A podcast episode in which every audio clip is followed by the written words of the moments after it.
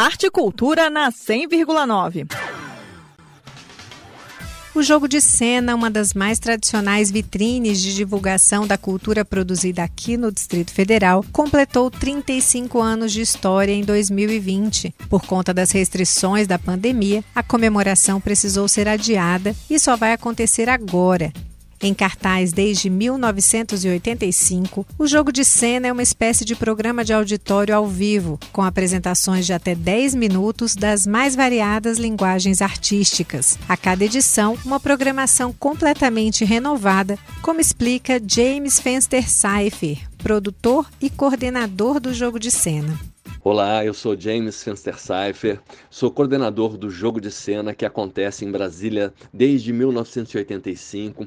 Estamos comemorando 35 anos da resistência cultural. Nós temos uma programação muito extensa: teatro, dança, música, artes plásticas, tudo num só local. São cinco jogos de cena diferentes, com atrações novas.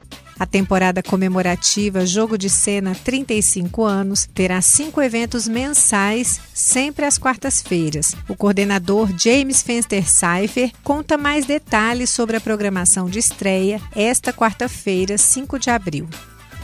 E teremos uma noite com vários artistas de Brasília nessa quarta-feira. Vitória Seredinic pintará um quadro durante o programa. Nicolas Madalena, acompanhado de seu grupo musical, fará jazz e chorinho. Teremos também trecho de dois espetáculos teatrais, Money e A Cantora Careca. Teremos também a coreografia showcase do grupo Mutum Cia e o filme A Espera da Morte, produzido pelo grupo Os Melhores do Mundo. Tudo isso apresentado pela dupla de comediantes Welder Rodrigues e Ricardo Pipo.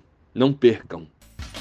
Em 2023, o jogo de cena é realizado com recursos do FAC, o Fundo de Apoio à Cultura do Distrito Federal. Os artistas interessados em compor a programação das próximas edições, entre maio e agosto, podem enviar uma proposta para o e-mail jogodecena@hotmail.com. Repetindo, jogodecena@hotmail.com.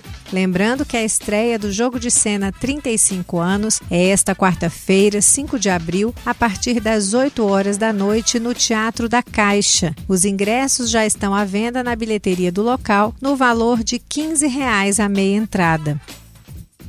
Nita Queiroz para Cultura FM. Rádio é cultura.